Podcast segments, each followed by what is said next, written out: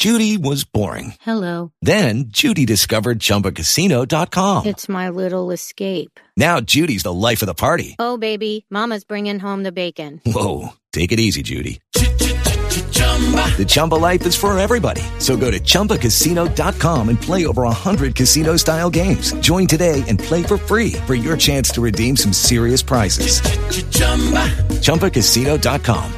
No purchase necessary. Void where prohibited by law. 18 plus terms and conditions apply. See website for details. Bueno, nosotros estamos hablando hoy de pediatría y por eso vamos a saludar a la doctora Paola García Herreros. Ella es colombiana, vive en la ciudad de Miami, los Estados Unidos, ya hace 23 años y en los Estados Unidos es Primary Care Pediatric Nurse Practitioner. Esto viene haciendo en Colombia pediatría. Además es fundadora de Concierge Pediatrics en la ciudad de Miami. Ella se graduó con un bachelor en ciencias de enfermería de la Universidad de Shenandoah y completó una especialización, es decir, una maestría en atención primaria pediátrica. Doctora Paola, muy buenas tardes, bienvenida nuevamente a Salud y algo más. Buenas tardes, Carolina, a ti, a todos los oyentes, gracias por esa hermosa introducción. No, pues es que usted es bien preparada, doctora. No es la hermosa introducción, sino que es la verdad de tanto título. Pero mire, doctora, nosotros aquí con Camila yo les estaba explicando lo que en mi manera, lo que logré medianamente eh, deducir y explicar bien del desarrollo psicomotor. Pero queremos que sea usted quien nos diga qué es el desarrollo psicomotor y si es solo en los niños. Bueno, excelente punto para comenzar. Entonces, mira, el desarrollo psicomotor es la adquisición que de manera progresiva los niños adquieren en sus habilidades funcionales.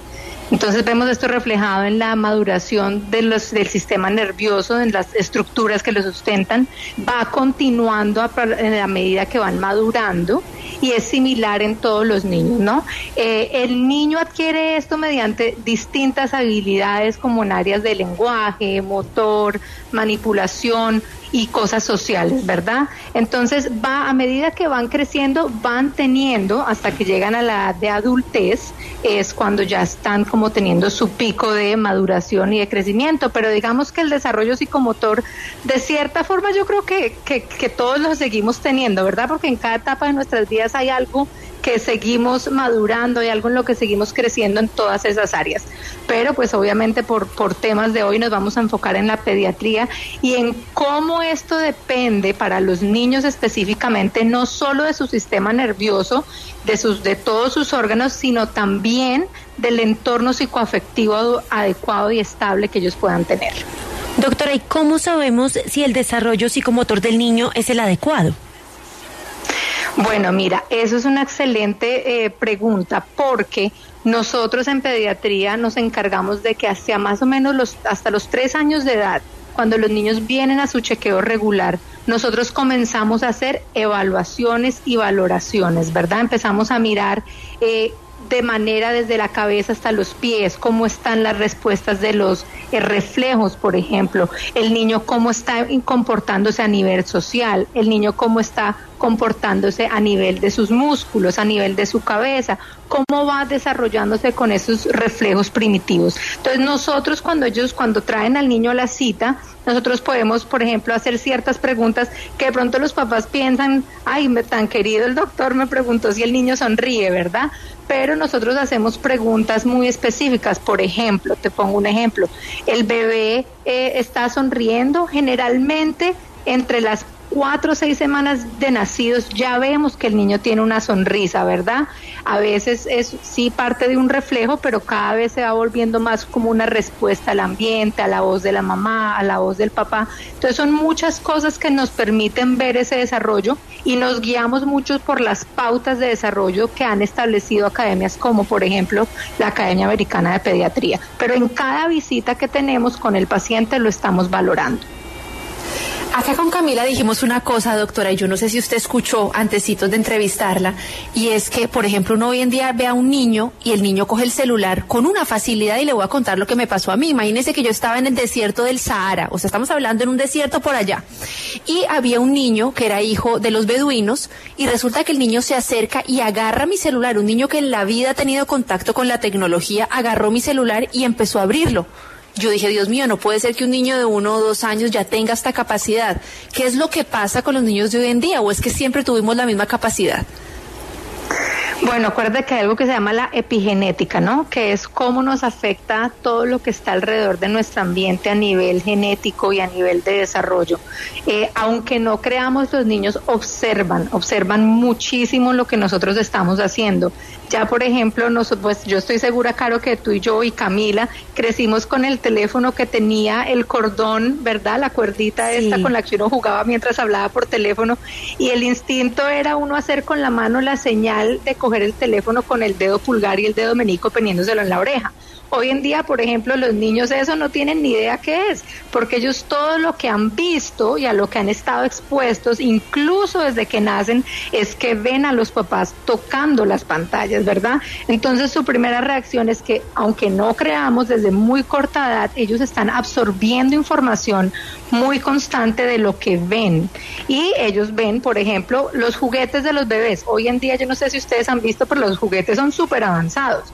Los juguetes son de tocar, son de pantallas, son de estimulación. Eh, muchos de ellos vienen incluso juegos en el iPad. Entonces, claro, ya hay cosas que ellos ven y que ellos de cierta manera van interactuando desde una corta edad pero sí es asombroso como hoy en día lo que tú dices, uno dice, wow, pero estos niños nacieron pues súper adelantados, pero tiene que ver mucho con, con lo que estamos expuestos y entre más avance la tecnología, más vamos a ver avances en los niños que van naciendo en las siguientes generaciones. Doctora, ¿cuál es la edad en la que el niño tiene mayor desarrollo psicomotriz? ¿Esto se puede decir o realmente en todos los niños es, muy diferente o si de pronto hay un patrón? Mira, eh, digamos que no es que haya una edad específica, ¿no? Como que en esta edad es donde más hay, pero sí pudiéramos decir que la gran mayoría de logros madurativos son en los primeros dos a tres años. Eh, esto se hace también basado en si el niño en su edad gestacional, si nació prematuro, si no, esto tiene mucho que ver cuando, cuando estamos mirando eso, pero diría yo que los primeros tres años de vida es en donde más desarrollo hay. No hay un año específico donde yo te diga, no es que hay un solo año, no, porque hay cosas que se están desarrollando a una edad que de pronto en la siguiente no se ve, ¿me entiendes? Por ejemplo, el bebecito está empezando a desarrollar los músculos, gatear, eh, caminar, sostenerse, ¿verdad? Pero ya los niños más grandes están comenzando a juntar palabras, a armar frases, a comunicarse más. Entonces son diferentes tipos de desarrollos de acuerdo a la edad. Bueno, doctora, mire que varias oyentes nuestras que nos han llamado en algunas ocasiones nos han dicho que ellas no saben si, si la niña o el niño, por ejemplo, o tiene un autismo o tiene una demora en el aprendizaje, porque hay niños que son más calmaditos que otros, otros son unas motos, ¿no? Hay niños que son súper avispados desde chiquitos, pero dicen, y usted nos corregirá, que es que es hasta los dos años que uno se puede dar cuenta si viene con algún problema motriz o psicológico. ¿Cómo funciona esto para que las mamás tengan claridad? Mira, eh, generalmente nosotros tenemos que empezar a evaluar todos los logros de madurativos o los hitos de desarrollo desde que ellos van naciendo y por eso es tan importante las, los chequeos, ¿verdad? Por ejemplo, eh, si yo tengo un bebé que a los seis meses veo que no se está sentando, generalmente ya empiezo como, ok, vamos a darle un tiempito, pero debería ya a los nueve meses estar sentándose. O sea, hay como unas, unos márgenes de normalidad que manejamos. Si yo empiezo a ver que el bebé definitivamente en todos y en muchos de los márgenes se está retrasando, ahí ya hay algo que me llama la atención y hay algo entonces a lo que tenemos que ponerle cuidado y hay algo en lo que debemos actuar. Por ejemplo, si estamos viendo que el niño está teniendo problemas con el habla, esto es un tema muy común y de pronto mucha gente, lo digo porque especialmente hoy en día sé que tanto en Colombia como en muchos países tratamos de enseñarles a los niños dos idiomas, por ejemplo inglés y español. Entonces muchas veces las personas dicen, no, es que el niño no ha querido pronunciar palabras porque el niño está hablando ya eh, inglés y español, entonces él no quiere decir palabra porque se confunde, pero eso es un error. ¿Por qué es un error? Porque el niño generalmente hacia los 36 meses, entre los 2 y 3 años de edad, ya tiene por lo menos una base clara para poder comunicarse en uno de los dos idiomas. Entonces tenemos que tener cuidado en no excusar patrones que encontramos porque yo sé que ningún papá es delicado, ¿verdad? Ningún papá nos gusta que nos digan que nuestro hijo tiene algo o que está retrasado en algún hito de desarrollo o en algún logro madurativo que ya debería tener. Sin embargo, esto lo podemos usar como más bien para ver cómo fortalecemos al niño, qué ejercicios podemos hacer para fortalecer esto, ¿verdad? Por ejemplo, en el ejemplo que te digo del habla, hay algo muy útil que yo les digo a todos los papás, si el niño está teniendo problema, ¿qué hace uno como papá generalmente? El niño le señala y uno ahí mismo, ay, el niño quiere agua, le alcanzo la botella. Pero cuando nosotros tenemos un problema de comunicación, lo que intentamos es hacer que el niño hable. Mi amor, ¿qué es lo que quieres? ¿Qué, ¿Cómo se llama eso? agua y no pasarle el objeto hasta que el niño intente por lo menos decir eh, lo que es. Entonces es muy importante no, no digamos que poner a un lado las observaciones y no podemos decir digamos que no, hasta los dos años no podemos ver. A los dos años podemos empezar a ver ciertos patrones que, debe, que si no están a tiempo en su margen de normalidad, necesitamos poner atención. Doctora, otro de los momentos importantes para los papás y para los niños es aprender a caminar cuando empiezan a dar sus primeros pasitos, cuando hay que tener cuidado con las escaleras. Ese momento es bien importante. ¿Hay una edad para eso, para ese desarrollo? Sí, claro, mira, a los más o menos a los seis meses los niños ya se están sentando, a los nueve meses en promedio están gateando y al año es cuando ellos comienzan a dar sus primeros pasos. Hay niños que te puedo decir que no gatean y como dicen, no, no, no gateó, sino que se levantó corriendo. Eso pasa, hay niños que nunca gatearon y que literalmente pasaron de estar sentados a caminar, muchas veces a correr. En esos casos pues no pasa nada, no hay nada de lo que nos podamos eh, pues nos debamos preocupar. Después del, del, año de edad de los 12 meses, ellos comienzan ya a, empezar a, probar cosas, como por ejemplo la subida de escaleras, y tenemos que estar muy atentos porque entre los 12 y 15 meses muchas veces empiezan a subir de a un escaloncito y son muy curiosos, ¿no? Entonces cuando volteas a mirar en dos minutos, el niño ya está arriba y si uno no está detrás, pues obviamente ellos a esa edad todavía no saben bajar pero como tienen esa habilidad de gatear, el subir escaleras ya se les empieza a hacer mucho más fácil. Tengo ahí una pregunta eh, sumada a esa. ¿Es verdad que las niñas tienen un aprendizaje mucho más rápido que los niños? Mira que curiosamente en muchos de los casos sí se ve que hay niñas que tienden a, a soltarse más rápido, sobre todo en la parte del habla. Eh, hay niñas que en la parte del habla tienden a hablar y a comunicarse más rápido que los niños, pero hay niños que logran a veces caminar más rápido que las niñas. Entonces tienes un poquito de todo. ¿Por qué será que las niñas como que se les facilita más hablar? Las niñas, las niñas desde chiquitas hablamos y hablamos y hablamos y no dejamos a nadie hablar. Total. Doctora, yo quiero preguntarle, ¿a qué edad es aconsejable empezar a estudiar, empezar a llevar a los niños al jardín, que kinder, que prekinder? ¿A qué edad hay que iniciar con esa relación entre profesor y, estudiante? Excelente pregunta. Y sabes que eso es algo un poquito, si me preguntas a mí, yo te voy a responder con lo que yo les recomiendo a mis pacientes y con mi preferencia, pero eso es un poquito subjetivo. ¿Por qué subjetivo? Porque depende mucho de las preferencias de los papás, ¿verdad? Generalmente, si las mamás tienen la oportunidad de quedarse con los niños los primeros dos años de vida en casa, pues es espectacular porque van a tener como de primera mano todo el desarrollo que están teniendo y muchas de las primeras veces en muchos desarrollos y en muchas cosas que están haciendo, ¿verdad? Pero yo diría que después de los dos años, especialmente si el niño está teniendo como tipos de eh, problemas con desarrollo, con aprendizaje, con socialización, sí es súper importante y recomendable poderlos llevar a un jardín que puedan tener esa actividad en grupo donde los estimulan, donde los ponen a pintar, a cantar, a hablar, donde las profesoras no le van a adivinar lo que quizás muchas veces, yo no sé si, si a ti Camila o Caro les ha pasado, que la mamá le entiende todo lo que el niño dice a media lengua, pero los demás dicen, ¿y tú cómo le entendiste? No, yo no entendí. Sí, sí pasa. Y fíjate, además de Camila y yo no somos mamás. Camila es una pollita, tiene 30 años hasta ahora, no creas, Pau. Entonces, ella todavía está bien chiquitina, pero eh, nosotras no tenemos hijas, pero estábamos hablando el otro día que uno no sabe si al niño, por ejemplo, hay mamás que les dicen, ñu, ñu, bebé, na, no, o al niño se le debe hablar normal, mira, Laura, por favor, párate y pon los objetos en la mesa.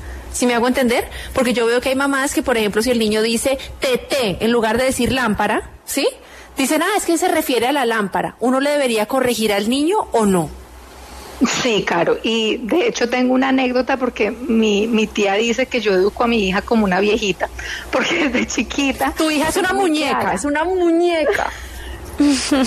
Yo soy muy clara y a mí me parece que a los niños hay que hablarles muy claro porque ellos ellos son unas esponjitas que absorben absolutamente todo y nosotros a veces pensamos que por ellos ser pequeños no van a entender muchas cosas. Pero yo te tengo un ejemplo de una anécdota que me pasó con un niño de cuidado intensivo neonatal, ¿ok? Cuidado intensivo neonatal. A nosotros nos daban 10 minutos para que los niños pudieran comer. Y yo miré y ese niño llevaba una semana que no quería comer y no había ganado peso. Y nunca se me va a olvidar que yo alcé a ese niño, y la gente dirá, esta señora está loca, pero es real. Lo miré a los ojos y le dije, por favor, come. Si no comes ya, no vas a poder salir de acá si no empiezas a comer. Es la ese día fue la primera vez que ese niño se tomó ese tetero en cinco minutos y la mamá me miraba con los ojos abiertos y no lo podía creer porque a los niños entienden a ellos hay que hablarles claro lo que tú dices lámpara, agua, vaso. Cuando nosotros les, les dejamos ese hablado a media lengua, que es divino escucharlo, porque como mamá te digo, es lo más hermoso que uno puede escuchar, llega un punto donde sí necesitamos corregirles y sí necesitamos darles esa retroalimentación de decirles, no, eh, no es eso, se dice lámpara, se dice vaso, se dice agua, porque más adelante ellos mismos van a tener entonces problemas de comunicación, incluso con los niños de su jardín. Doctora, nos escribe Jimena. Mi hija tiene cinco años y no habla mucho. Yo le leo y le hago juegos didácticos, pero no le gusta hablar. En el colegio es igual. ¿Qué puedo hacer? Mira, en ese caso yo recomendaría una terapia de habla porque muchas veces tienen que fortalecer los músculos de, de alrededor de la lengua, de la, del alrededor los faciales, alrededor de la boca pero también es importante saber el pediatra qué ha dicho, ¿verdad? En sus valoraciones, ¿qué ha dicho el pediatra? Si por algún motivo el pediatra de pronto no lo ha percatado o no le parece que haya algo de, de alarma, quizás tener una segunda opinión, pero sí es importante que valoren todo el contexto de por qué ella no está hablando y todas las demás cosas que tenemos que mirar, porque no evaluamos solamente si habla, ¿verdad? Tenemos que evaluar el tema de la audición, tenemos que evaluar la parte del contacto visual, la socialización, su interacción con los niños, con la familia, hay muchas cosas que tenemos que tener en cuenta y no solamente como el, el tema de si ella habla o no habla, sino todo en el entorno lo que está sucediendo. Doctora Paola, aquí le tengo otra pregunta ya un poquito, un poquito desviada, pero que es importante aprovechando que nuestros oyentes ven que tenemos una pediatra y la quieren hacer y es la siguiente. Nos dice, eh, ¿cómo hago yo para saber cuál es la alimentación y qué leche recomienda? Pues quiero preguntar eso. Tengo una nieta que tiene una alergia a la proteína de la leche de vaca. ¿Usted nos podría guiar un poquito?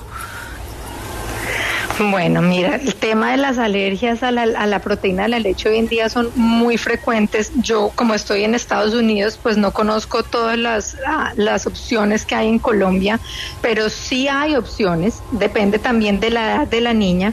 Eh, si es una niña que ya no está de lactante, es decir, ya no está entre los 0 y 12 meses, hay muchas alternativas que les pueden dar y no es necesariamente la leche de vaca. De hecho, eh, muchos doctores, y esto está más que estudiado, eh, no, los seres humanos no estamos diseñados para tomar leche toda nuestra vida. Entonces, si el niño ya no está en la edad lactante, pues puedes intentar otra cosa y evitar la leche completamente. Ahora, si el niño está entre los 0 y los 12 meses, sí es importante evaluar qué tipo de alergia está teniendo y porque dependiendo del tipo de alergia van a saber qué tipo de leche le puedan dar. Hay unas que vienen mucho más como dije, predigeridas, digámoslo así, para que ella entienda, para que se la puedan dar al bebé. Entonces, digamos que ahí es muy importante poder hablar con el pediatra y ver él qué otro tipo de leche le puede recomendar si es que es una infante que está entre los 0 y los 12 meses.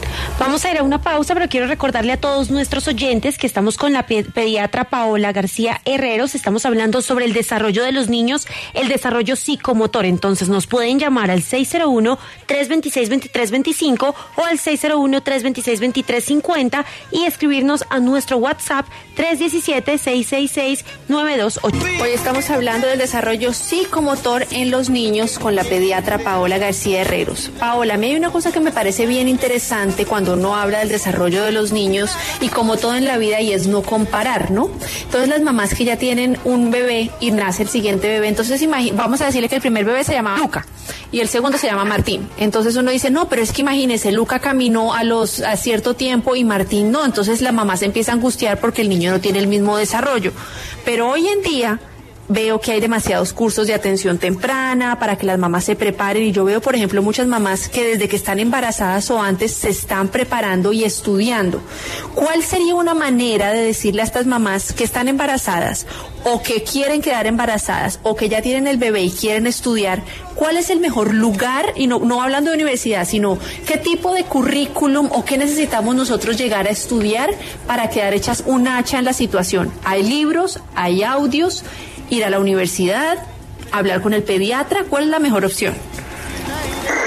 Mira, hay muchas formas hoy en día, incluso hay personas que se dedican a simplemente instruir mamás, hay coaches hoy en día que se encargan de enseñarles toda la parte básica, eh, hay incluso personas que tienen hasta en Instagram, he visto que tienen unos ah, canales espectaculares con mamás que hacen unos trabajos increíbles para poder estimular a los niños. Entonces hay muchas cosas, lo importante es ver número uno, de partiendo de dónde vienen estas personas con lo que me enseñan, es alguien que es profesional en el área o es una mamá que me está queriendo enseñar. Yo no tengo nada, sé que hay muchas mamás muy preparadas, eh, pero es importante saber cuál ha sido la experiencia de estas personas para que yo sepa que la información que me están brindando, pues es algo que también tiene algo de, digamos que un espaldarazo profesional, ¿verdad? Yo trataría de irme más por el lado eh, de una persona preparada. Hay personas, mamás, que llevan de pronto, de pronto no tienen la preparación profesional, pero que llevan muchísimos años y que ya tienen unas sesiones eh, muy, muy buenas con pediatras, con psicólogos, con terapeutas, ya tienen un montón de cosas que incluyen. Entonces, pues yo diría que la persona que tú veas que tiene como una preparación sólida, que ya es recomendada, que hay personas que ya han tenido preparación con ellas, pues serían las personas que yo diría tienen como la mejor, eh, de pronto la mejor parte de enseñarte. El pediatra es una herramienta espectacular, pero lamentablemente uno no tiene el tiempo que quisiera para dedicarle a todos los pacientes, ¿verdad? Para sentarse a decirles. Sin embargo, por ejemplo, hay muchos hospitales, hay muchos doctores. Yo particularmente voy a empezar a dar incluso clases de preparación prenatal para enseñarles a los papás las cosas que no están normales o las cosas que se deben preparar en los primeros meses de vida del bebé. Entonces hay muchas formas, muchos cursos en línea que incluso profesionales les dan para que ellos puedan obtener la información. Acá nos pregunta un oyente, doctora, mi hijo no duerme mucho durante la noche, mi esposo y yo tenemos que levantarnos recurrentemente muchas veces. ¿Qué tan importante es el sueño para su desarrollo psicomotor? Tiene siete meses. Uy, es extremadamente importante y a los siete meses el niño ya está en condición de dormir toda la noche y ese tema es súper interesante, el tema del sueño. Eh, el niño sabe cómo manipular desde muy pequeño y digo manipular porque es una forma de que lo entiendan fácilmente. En cuanto más yo me levante a darle el niño leche a la medianoche, pues el niño más va a seguir llorando para que yo vaya a atenderlo porque ya sabe, lloro, mi mamá se levanta, viene, me busca, me abraza, entonces por ende sigo llorando para que me den la atención que yo quiero que me den pero a esa edad el niño ya debería estar durmiendo por lo menos seis o siete horas continuas, al menos.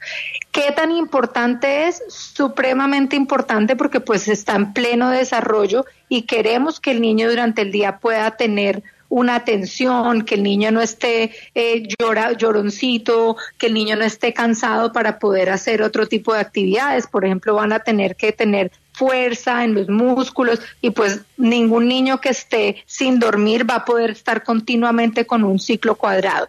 ¿Qué le recomiendo yo a esta mamá? Hay muchos programas hoy en día de personas que hacen lo que se llama sleep training o entrenamiento de sueño. Hay muchísimos programas, hay gente que utiliza muchos métodos que por temas de tiempo no podemos cubrir acá, pero sí es importante que mires cuál es el hábito que estás creando en el niño y cuál es el comportamiento que estás alimentando. Y obviamente hay cosas que siempre toca ver. Si el niño está eh, teniendo otro tipo de síntomas, pues es importante también hablarlo con su pediatra. García Herreros, le queremos agradecer por habernos regalado todo este tiempo para hablar sobre el desarrollo psicomotor de los niños. ¿Dónde le pueden contactar nuestros oyentes interesados en hablar con usted o en conocer más contenido? Claro, mira, tenemos eh, nuestra página de Instagram que nos pueden seguir. En inglés, es en inglés, se los voy a deletrear, pero es arroba the concierge pediatrics, que es THE Concierge Pediatrics. Eh, eh, también nos pueden contactar por la página web que es www.theconciergepediatrics.com. Eh, si están en la ciudad de Miami y necesitan atención, también nos pueden llamar al 786-749-6904. Y estoy segura que Caro puede compartir y le pueden preguntar a Caro y ella puede mandarlos hacia nosotros. Hello, it is Ryan, and I was on a flight the other day playing one of my favorite social spin slot games on chumbacasino.com. I looked over the person sitting next to me, and you know what they were doing? They were also playing Chumba Casino. Coincidence? I think not. Everybody's loving having fun with it. Chumba Casino is home to hundreds of casino style games that you can play for free anytime, anywhere, even at 30,000 feet. So sign up now at chumbacasino.com to claim your free welcome bonus. That's chumbacasino.com and live the Chumba life. No purchase necessary. Group. Void were prohibited by law. See terms and conditions. 18 plus.